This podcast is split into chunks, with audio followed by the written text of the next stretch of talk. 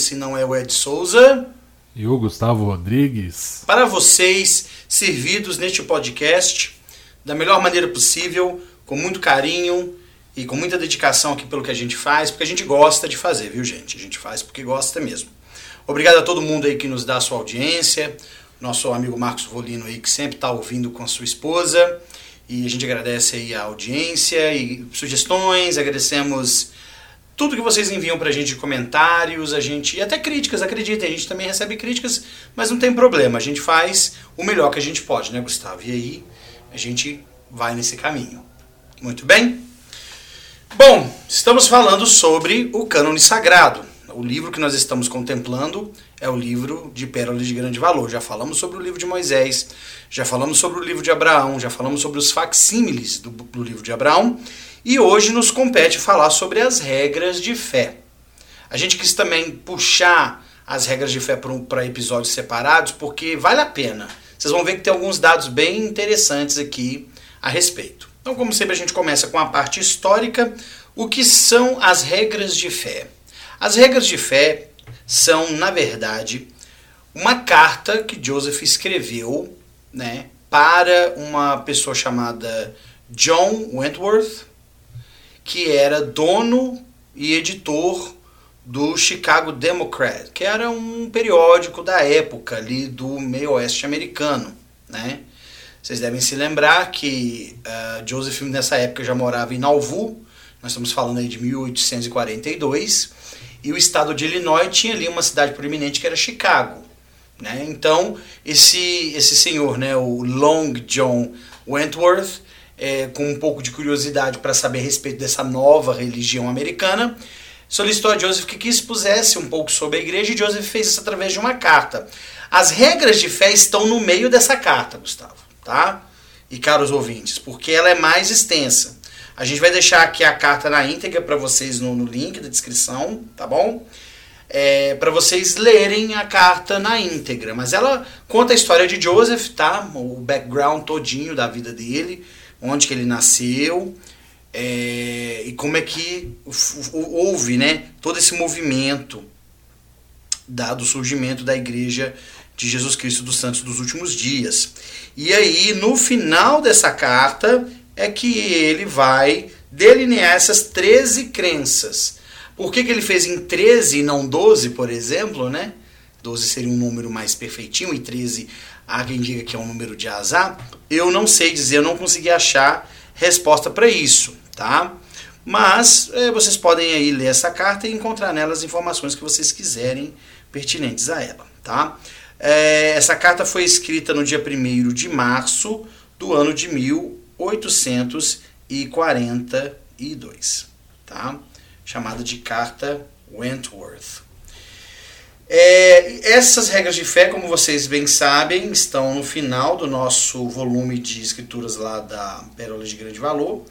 Vocês podem consultá-las. É, era costume, até na, na, época de missão, Gustavo, a gente distribuir cartõezinhos da amizade é, com essas regras de fé também, sabe?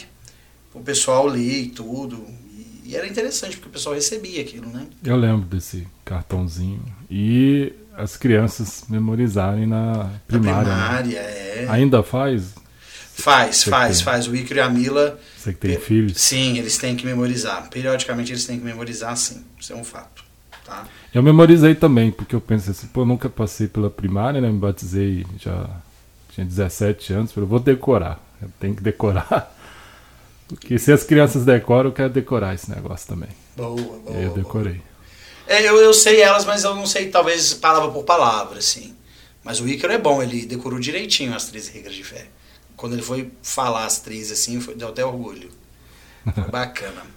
Então tá, esse é o cenário por trás das regras de fé, tá? Joseph, evidentemente, se valeu de inspiração para poder escrever esse material, né? Mas é, ele foi resultado de uma solicitação, né? De uma curiosidade aí de um, uh, de um jornalista, né? E acabou que vocês vão vendo que ela foi canonizada algum tempo depois. E eu acho que todo membro da igreja já passou por uma experiência assim de alguém perguntar, né? Vocês acreditam em quê? É, e foi a curiosidade né, desse é, editor, né?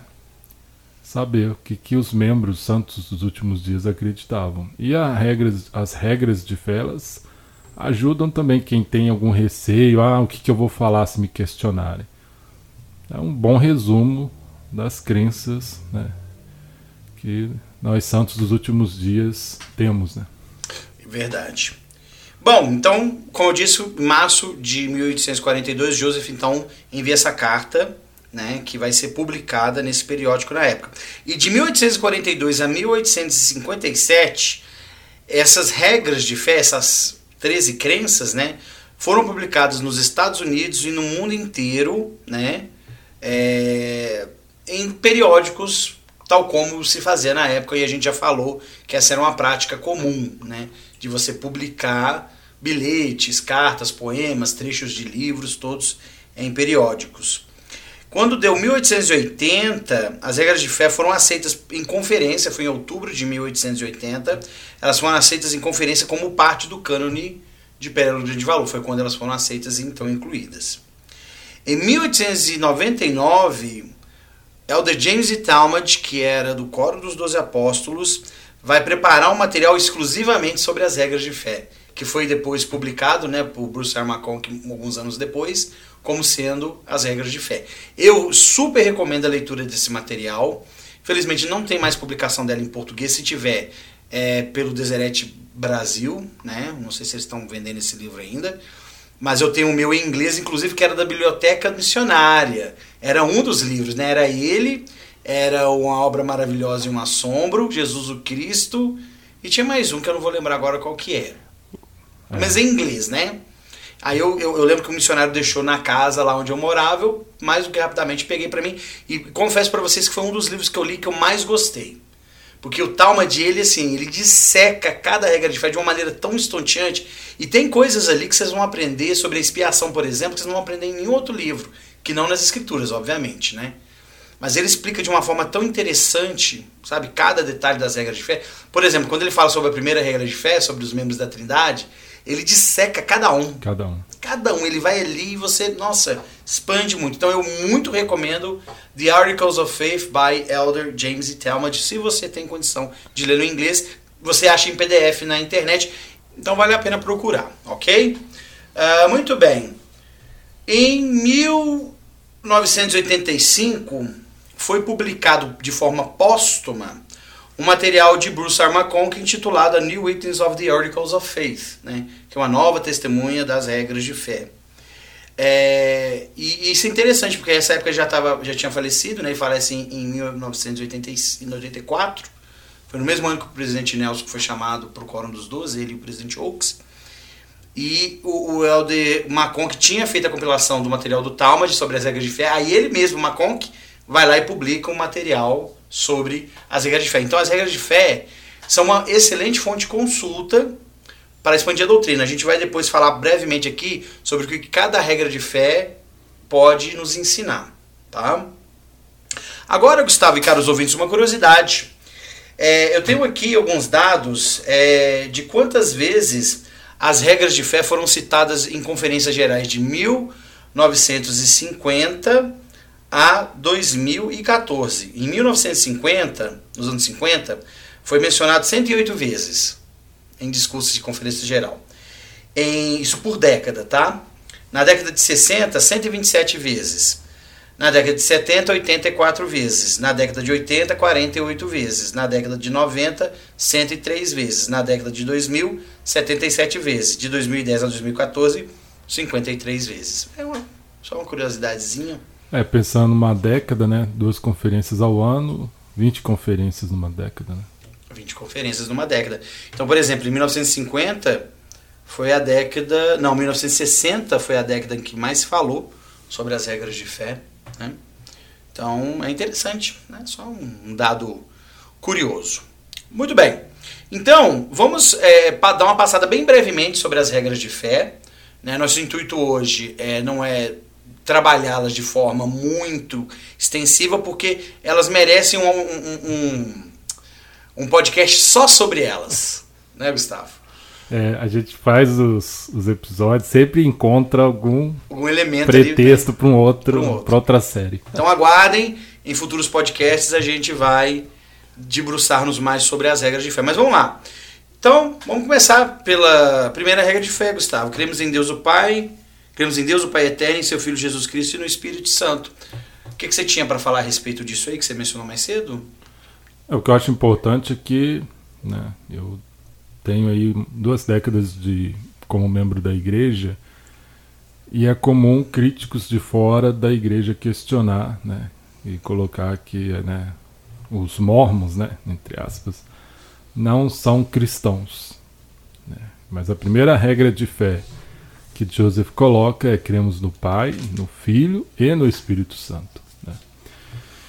E cremos na Trindade, portanto.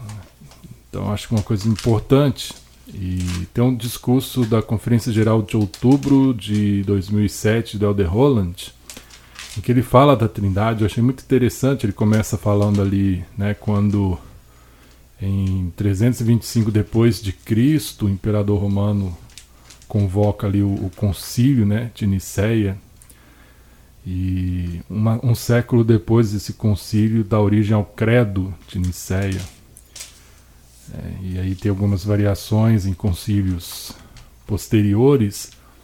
E esse credo ele define né, Deus como um ser sem paixão, sem partes, incompreensível. E aí o de Roland, né, aquele jeito dele de né, bem eloquente, ele fala o seguinte, né? Eu achei interessante isso. Né, fala, não temos a intenção de menosprezar as crenças ou doutrinas alheias. Temos por sua doutrina o mesmo respeito que pedimos que tenha pela nossa. Isso também está em nossas regras de fé. Mas se alguém disser que não somos cristãos porque não acreditamos em um conceito de Deus do século IV ou V, o que dizer então dos primeiros santos cristãos, muitos dos quais foram testemunhas oculares do Cristo vivo, que tampouco tinham essa crença? Então nós cremos no Pai, no Filho e no Espírito Santo, assim como sempre foi ensinado. Né? E depois se perdeu, isso foi corrompido. É, então nós temos uma restauração do conhecimento da Trindade e da natureza de Deus, seu Filho e do Espírito Santo. Como seres distintos, né? Distintos, mas unos no, em propósito. Em né? propósito, porque até então o mundo é, acreditava e até acredita, né, que, que são três em um, né? E na verdade não são três distintos, unos em propósito. Só para vocês terem uma ideia, caros amigos, só nessa regra de fé vocês e eu podemos aprender sobre a, a, a Trindade, sobre é, o Pai Celestial como nosso Pai, sobre o, o homem como filho de Deus, a divindade de Jesus Cristo, Cristo como o Cristo, e a missão do Espírito Santo. Então só aí você tem assunto para debulhar. Então deixa a gente fazer isso num podcast separado que vai ficar mais legal. Vocês não vão se arrepender não. Esse Dalmas fez um livro. Pois é, gente, eu vou usar o livro dele inclusive como preâmbulo, né? Regra de fé 2, é, é, cremos que os homens serão punidos por seus próprios pecados e não pela transgressão de Adão, que também é algo muito interessante da gente entender. É, até não, né, não vamos adentrar tanto, mas então, só chamar a atenção no seguinte, né? Nossos pecados, transgressão de Adão. Ele não fala pecado de Adão. Uhum. São os nossos pecados. A gente não responde pelo pecado de Adão, né? Que ele não coloca como pecado aqui, né? não, não é um pecado, é uma transgressão. O que deixa claro que aquilo que o Senhor colocou para Adão para não comer do fruto e para Eva não se tratava de um mandamento eterno. Era uma lei do Éden, né? É, era uma norma, era uma condição que ele colocou, o Senhor, para eles permanecerem. Para eles permanecerem. Se vocês comerem, vocês vão sair, não tem como ficar. Interessante. Por isso é uma transgressão, né? Saiu de uma, né? De uma condição dada ali. É, quem, quem explica muito bem isso é o Elder Oaks, né? tem um discurso dele que, em que ele explica muito bem o que é pecado e transgressão, né? É. E aí é um juiz falando, né? É. Muito bom. É, aí ele já é, esmiuça isso aí. É, três, cremos que por meio da expiação de Cristo toda a humanidade pode ser salva pela obediência, obediência às leis e ordenanças do Evangelho. E aqui discrimina, né? Quando eu falo discrimina é separar, viu gente? é, o poder expiatório de Cristo da, da, da, da, daquilo que a gente tem que fazer também, como parte nossa do convênio, que é nos submeter às leis e ordenanças do Evangelho. Porque sim, a expiação de Cristo nos salva, mas a condição salvatória ela também está condicionada às nossas obras, né? E ela traz uma esperança relacionada ali à segunda regra de fé, né? Que a segunda regra de fé fala: cremos que seremos punidos. Não é uma coisa muito bacana de se crer, né? Mas embaixo fala: cremos, né, que pela expiação podemos ser salvos. Quer dizer, né, é o Senhor ali nos resgatando daquela condição de né, correr o risco de ser punido pelos nossos pecados. Né? É verdade. Nessa parte aqui, olha, a gente pode aprender sobre fé em Jesus Cristo, arrependimento, batismo, dom do Espírito Santo. A gente aprende sobre a, as ordenanças, os princípios e ordenanças do Evangelho. Salvação, né? não, conceito. Só o conceito de salvação e exaltação. É, quarta regra de fé. Cremos que os primeiros princípios do Evangelho e ordenanças do Evangelho são: primeiro, fé no Senhor Jesus Cristo, segundo, arrependimento, terceiro, batismo por imersão para a remissão dos pecados, quarta, imposição de mãos para o dom do Espírito Santo. Novamente aqui, realmente colocando ponto a ponto o que, que seriam esses passos mencionados, né, essas leis e ordenanças mencionados na regra de fé anterior.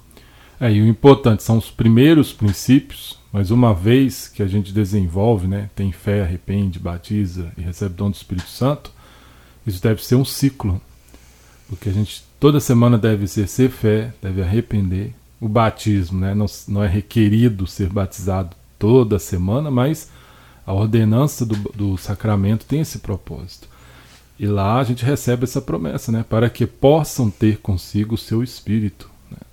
É, a oração sacramental ela traz essa promessa: aqueles que honram né, a renovação do convênio ali no sacramento recebem a promessa do dom de desfrutarem do dom do Espírito Santo que já receberam. Muito bem. É, quinta regra de fé: cremos que um homem deve ser chamado por Deus por profecia e pela imposição de mãos, por quem possui autoridade para pregar o evangelho e administrar suas ordenanças. Isso é preponderante porque é, não, se, não se faz ministro, pastor, padre a si mesmo, né? ou bispo, ou que, que, quer que seja. Isso tem que vir de Deus. Né? É, e lá na, na, na, nas Escrituras a gente aprende que os homens devem ser chamados por Deus como Arão foi, né? e, receber o sacerdócio por, meio, por meios legais. Né? E uma ilustração clara disso é: bom, se eu colocar uma roupa de policial, isso não me faz policial. Né? Eu posso me fingir de policial, agir como policial e não ter as credenciais de um policial. Ou médico, né? A gente já viu tantos casos assim, né? De falsos médicos que, que receitam e que prescrevem medicamentos e que até fazem cirurgias, mas que de fato não são médicos. Então, com o sacerdócio não é diferente. E aqui fala, precisa ter uma autoridade dada por Deus. Não é só ler as escrituras e olha, agora vou fazer um curso de teologia e dizer agora eu sou um ministro, eu sou um, um, um pregador da palavra. Né? Qualquer um pode falar de Deus, obviamente. Mas para administrar as ordenanças e para governar a igreja tem que ser por meio do sacerdócio. E aqui a gente tem a questão da linha de autoridade, né? A uhum. importância. Quer dizer, um homem tem que ser chamado e deve receber essa autoridade de quem possui. E creio que a gente pode dizer aqui que somente duas igrejas no mundo atualmente cristãs podem ter, podem alegar ter essa linha né, de autoridade do sacerdócio até Cristo, até os apóstolos né, originais. Né? E uma delas diz que essa linha de autoridade se perdeu e ela precisou ser restaurada. Exatamente. Por apóstolos, né, que constituíam ali a primeira presidência dessa desse sacerdócio, dessa linha de autoridade. Maravilha, Gustavo. Seis, cremos na mesma organização que existia na igreja primitiva, isto é, apóstolos, profetas, pastores, mestres, evangelistas, etc. Se é a igreja de Jesus Cristo, ela tem que ser do jeito que ele organizou-a. E não faz sentido ele mudar se a igreja é a mesma, né? Então hoje nós temos os mesmos ministros, conforme Paulo falou, né? E ele mesmo deu um para apóstolos, outros para profetas, e isso está lá nas escrituras, né? Para a gente poder ver lá no Novo Testamento. É interessante que ele coloca apóstolo, depois profetas, né? E, e, e o ofício do sacerdócio é o ofício de apóstolo. Isso. É, não há um presidente da igreja que não seja um apóstolo. Primeiro é chamado apóstolo, e aí, né, quando há necessidade, né, falecimento do presidente da igreja, geralmente o, o, o apóstolo sênior ele é colocado nessa condição de ser o presidente da igreja, formar ali a primeira presidência. Mas todos os apóstolos da igreja eles são profetas, profetas, videntes, reveladores. A gente costuma geralmente referir-se ao presidente como profeta, né? Exato, mas, mas todos, todos são. são profetas, videntes, reveladores. Então, quando um fala, a gente está ouvindo um profeta. É verdade, é verdade. Sétima, cremos no dom de línguas, profecias, revelação, visões, cura, interpretação de línguas, etc. Aqui tem uma coisa interessante porque é, talvez nós mesmos da igreja ainda nos confundimos um pouco com relação a esses dons, né? Mas eles existem. Os missionários pregam em várias línguas ao redor do mundo. Profecia, revelação, nós temos. Visões, qualquer membro da igreja que tem o Espírito Santo pode ter. Isso não é só a cargo do presidente da igreja. Cura, né? A gente teve uma aula no coro um domingo, né, Gustavo, em que é, a gente falou sobre isso. Às vezes a pessoa acha que a gente não cura o coxo, o cego, mas a gente cura o cego espiritual, o coxo espiritual. É, como não tem um, um, um espetáculo ali, né? Venham, quem foi curado, levanta a mão. Pode parecer que né, não, não é tão poderoso assim. Mas a gente tem relatos e né, muitos já tiveram experiências incríveis né, a respeito. Exato. E, às vezes de cura física mesmo, né? É. E a mais importante, a cura espiritual. Né? É. A gente tem tantos males aí da alma que precisam de cura. Né? E Cristo, na época que ele curou fisicamente as pessoas, aquilo ali era uma, era, uma coisa mais cosmética, né? mais externa. Mas ele veio para curar espiritualmente. Né? Ele veio para realmente trazer a cura àqueles que estavam doentes mesmo. Ele mesmo fala isso, não vim para os sãos, né? Vim para os doentes. Agora, uma coisa que eu acho importante sobre os dons do Espírito Santo, eles estão no livro de, no Novo Testamento, né, em Coríntios, eles aparecem em, no livro de Mormon, lá em Moroni, e eles estão em Doutrina e Convênios. São uhum. três né, das quatro escrituras da obra padrão, três delas relacionam ali, tratam dos dons do Espírito Santo. Então não é um assunto assim que a gente né, deveria deixar de lado, né, negligenciar, porque é algo importante, né, é algo que abençoa muitos dos filhos de Deus e que contribui para a obra dele nesses últimos dias. É verdade. É, oito. Cremos ser a Bíblia a palavra de Deus, desde que esteja traduzida corretamente. Também cremos ser o livro de Mormon a palavra de Deus. Então, nós já estamos falando do cânone sagrado, está aí. E também cremos ser doutrina e convênios, uma revelação moderna. Também cremos ser, pela doutrina de valor, um livro de escrituras modernas também. Então, cremos na Bíblia, obviamente, mas com a condição de que ela realmente esteja traduzida corretamente. A gente sabe que existem é, religiões que trocam as suas traduções, que, que têm as suas próprias traduções da Bíblia, né? Então a gente crê. Hoje nós temos a versão Sud da Bíblia, mas que na verdade é a mesma de João Ferreira de Almeida. Quando a gente fala versão Sud da Bíblia, é aquela versão em que nós vamos ter notas de rodapé, que ela relaciona-se com as outras obras padrão da igreja, né? Ela Exato. facilita. Não é uma versão diferente, né? É, é uma Bíblia que poderia qualquer cristão poderia ler e se familiarizar facilmente com ela. Agora, interessante que a Bíblia ela passou por inúmeras cópias, traduções, né? por mãos aí de inúmeras pessoas. É, é, o livro mais lido do mundo e acho que também o mais traduzido, mais copiado. Né? E lembrar que de séculos, de época que não tinha né, os recursos de hoje. Então, fazer uma cópia da Bíblia, da Bíblia no início era copiar à mão. Né? E erros foram cometidos. Ah, e alguns criticam porque no livro de Mormon não, não há essa condição. Mas ele foi traduzido pelo dom e poder de Deus por alguém que foi chamado por profecia, né, por Deus, para esse trabalho. Então, o livro de Mormon né, ele não passou por inúmeras traduções. Né. Passou só do inglês para outros idiomas, né? Exato, né? Nesse sentido, hum. né? Ele não, mas ele não foi adulterado, ele não foi corrompido, né? Exato, né? Seja por intencionalmente ou por ignorância, né? Erros foram cometidos na Bíblia. Uhum. Enquanto o livro de Mormon foram apenas feitas correções, é que até no próprio livro de Mormon a gente lê isso, né? foram feitas essas correções com o decorrer do tempo, né? É, principalmente gramaticais, né? É, pontuação, alguma coisa do tipo. Muito bem, cremos, nono, cremos em tudo que Deus revelou e em tudo que ele revela agora e cremos que ele ainda revelará muitas grandes, muitas coisas grandiosas e importantes relativas ao reino de Deus. Isso tem a ver, obviamente, com o papel né, do profeta atual e que, apesar de nós termos ali outros 14 que também são profetas, videntes e reveladores, eles cedem esse direito ao presidente da igreja de ser aquele que é o porta-voz oficial da igreja.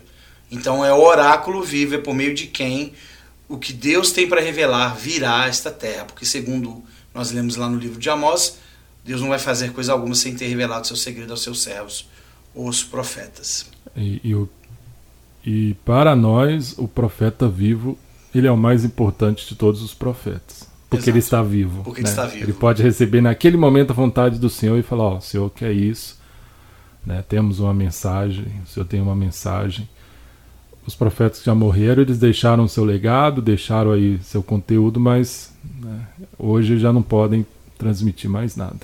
Concordo com você. Décimo, cremos na coligação literal de Israel e na restauração das dez tribos e que Sião, a Nova Jerusalém, será construída no continente americano, que Cristo reinará pessoalmente na terra e que a terra será renovada e receberá a sua glória paradisíaca. Tanta coisa aqui legal que você pode estudar, né? Olha só. Coligação de Israel, leiam lá, nós falamos isso num podcast inteirinho para isso, né? Sobre a coligação de Israel. Restauração das dez tribos, né? A, nova, a construção da Nova Jerusalém no continente americano, isso também é interessante, porque de Sião virá a lei e de Jerusalém a palavra de Deus. Isso é escritura, está lá no livro de Isaías, né? E que a terra passará por uma renovação em que ela será transformada, né? Ou retornará, melhor dizendo, para sua glória de outrora, né? Aquela glória terrestrial, que é justamente o período do milênio, né? Eu fico muito intrigado quando fala aqui, né? É, ele meio que faz uma distinção, né? Coligação de Israel e a restauração, né? Como, deixa eu ver como fala aqui, restauração das dez tribos, né? Como se fossem eventos distintos. É interessante aí, né? Para se estudar, um assunto interessante. E a gente vê que né, a terra vai receber sua glória para dizer que é uma restauração ao que ela era antes né, do período aí pré-queda, né, antes da queda. É uma restauração. A gente fala de restauração do evangelho da igreja, né, mas a terra vai ser restaurada também. Ela vai voltar a ser um, um mundo terrestrial. A gente vai ter um período aí, que é um milênio, né, para depois ela receber uma glória celestial. E o Senhor espera que nós, né, seus filhos, também sejamos acompanhemos a terra, né? Deixemos de ser seres celestiais, nos tornemos terrestriais e sejamos no milênio preparados para sermos sim um dia seres celestiais. Verdade. 11. Pretendemos o privilégio de adorar a Deus Todo-Poderoso de acordo com os ditames de nossa própria consciência e concedemos a todos os homens o mesmo privilégio, deixando-os adorar como onde ou o que desejarem. Que é a questão de liberdade religiosa, que hoje a gente vê a igreja tão engajada, né? A igreja está fortemente engajada nesse ecumenismo, né? E eu acho isso muito positivo, porque a gente tem uh, a defesa de valores, né, que a gente sabe que são valores importantes para a existência da humanidade. A gente não vai ficar entrando em detalhes aqui a respeito desses, desses itens, né? Mas a defesa e o direito à religião é algo que tem que ser feito né? e, e valorizado. Então a igreja tem, tem excelentes relacionamentos com a igreja católica, com, a igreja, com os muçulmanos, judeus. com os judeus, e isso para a igreja, para todas as religiões, é muito bom. E o caso muito interessante que Joseph fala que isso é um privilégio. Adorar a Deus ou que a pessoa quiser, como ela quiser. Né? Isso é um privilégio, ter essa liberdade para adorar. E até mesmo para não adorar, para não crer. Né? A liberdade religiosa. Ou não, não religiosa também. É. E vocês, caros ouvintes, aguardem, porque cada uma dessas regrinhas de fé aqui a gente vai trazê-las para vocês em cada em um episódio. Nós vamos fazer um episódio sobre cada regra de fé. Vocês vão gostar. Podem ficar tranquilos. Décima segunda regra de fé, cremos na submissão a reis, presidentes, governantes e magistrados, na obediência, honra e manutenção da lei. Para a época de Joseph isso era importante, né? Os Estados Unidos estava dividido em, em duas nações, né? É, você tinha ali o norte e o sul. A gente sabe que isso, essa, essa divisão culminou numa guerra civil, profetizada pelo próprio Joseph, que, que aconteceu em, lá em meados lá dos anos 1860, né? E uh, aqui ele fala dessa submissão. Agora, quando ele fala submissão, né, a gente está falando aqui de um respeito né, a essas autoridades e ao que elas nos pedem para fazer. Né? O presidente Nelson, quando esteve no Brasil, naquela reunião que ele fez com, com, com os membros, né, lá em São Paulo e, e transmitida para o Brasil inteiro, ele falou sobre isso, né? sobre essa, esse, essa, essa submissão aos governantes. Então, por que, que ele falou isso justamente para a nossa nação? Né, teve um objetivo, obviamente. O que não quer dizer que se surge uma lei que vai contra princípios morais, a gente vai simplesmente abaixar a cabeça, aceitar e não questionar, né? Ou porque aprovaram, vamos supor, o aborto, a gente vai praticar o aborto, né? Não, não é assim, né? A gente lembra que há, há uma lei da igreja, né? Uma lei do Senhor também, que ela prevalece né? acima de tudo ali. Verdade. E a última regra de fé, caros queridos, é cremos em ser honestos, verdadeiros, castos, benevolentes, virtuosos em fazer o bem a todos os homens. Na realidade, podemos dizer que seguimos a administração de Paulo. Cremos em todas as coisas, confiamos em todas as coisas, suportamos muitas coisas e esperamos ter a capacidade de tudo suportar. Se houver qualquer coisa virtuosa, amável, de boa fama ou louvável, nós a procuraremos. Mas eu acho interessante essa última, essa última regra de fé, a regra de fé número 13, porque ela fala sobre esse, esse, essas, essas questões de caráter, né? Da honestidade, da verdade, da castidade, né? São virtudes, né? Que ele fala, nós procuramos ser assim, nós acreditamos que isso é importante. Né? Ou, ou, seja, mostrando através desse documento, né, na época, e reverberando até hoje, que nós, nos últimos dias, acreditamos em Deus e em tudo que Ele tem para nos dar, que nós acreditamos que vivemos num mundo em que estamos sujeitos a autoridades e que nós temos que cumprir regras sociais e que nós precisamos de conviver uns com os outros de forma harmoniosa. Eu acho que essa última regra de fé vem para nos mostrar isso. Então, muito interessante. A gente vai preparar esse podcast de três episódios só sobre as regras de fé. Aguardem que vocês vão adorar, eu tenho certeza disso. Vocês vão gostar. Bom, como eu disse, a gente não vai é, debater aqui as regras de fé em sua integridade, não nos cabe.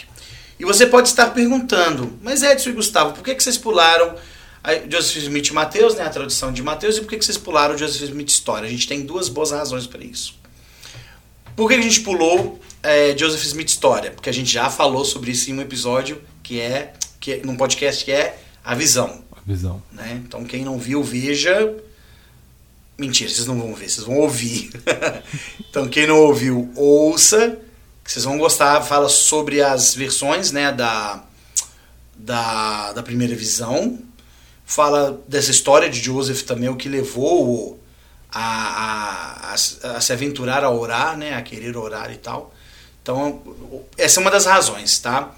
E a segunda razão, no caso de Mateus, a gente está esperando o nosso amigo é, Luiz, que vai fazer para nós aí uma doação muito bacana, sabe, de um livro, que é justamente a Bíblia, a tradução da Bíblia de Joseph Smith, que não se encontra em poder da igreja, que, né, que está em poder de uma outra, de uma derivada da igreja, por assim dizer, e que ele conseguiu para nós uma cópia mais em conta e ele vai enviar para nós. Então, assim que eu e o Gustavo tivermos de posse desse material, a gente pode fazer um podcast só sobre a tradução de Joseph, o que a gente achou ali de interessante que pode ser pontuado para vocês.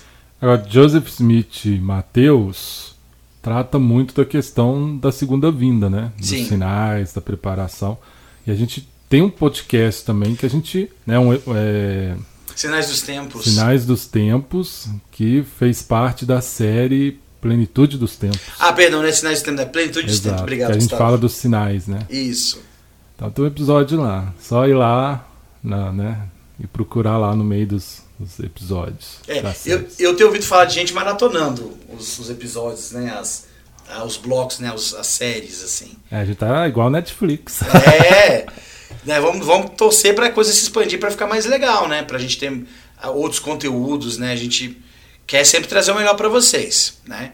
E eu, Gustavo, só tenho a agradecer esse privilégio de poder fazer esse podcast com você e trazer isso para os nossos ouvintes, ok? A gente encerra essa série com bastante alegria, com bastante amor por vocês e oramos ao Pai Celestial que esse material seja útil para a sua fé, para o fortalecimento dela e para o seu estudo pessoal do Vem Série. Obrigado por sua audiência nessa série e nós vamos produzir agora uma nova série que a gente vai divulgar nos nossos canais, nas redes sociais, ok? Um abraço a todo mundo, fui!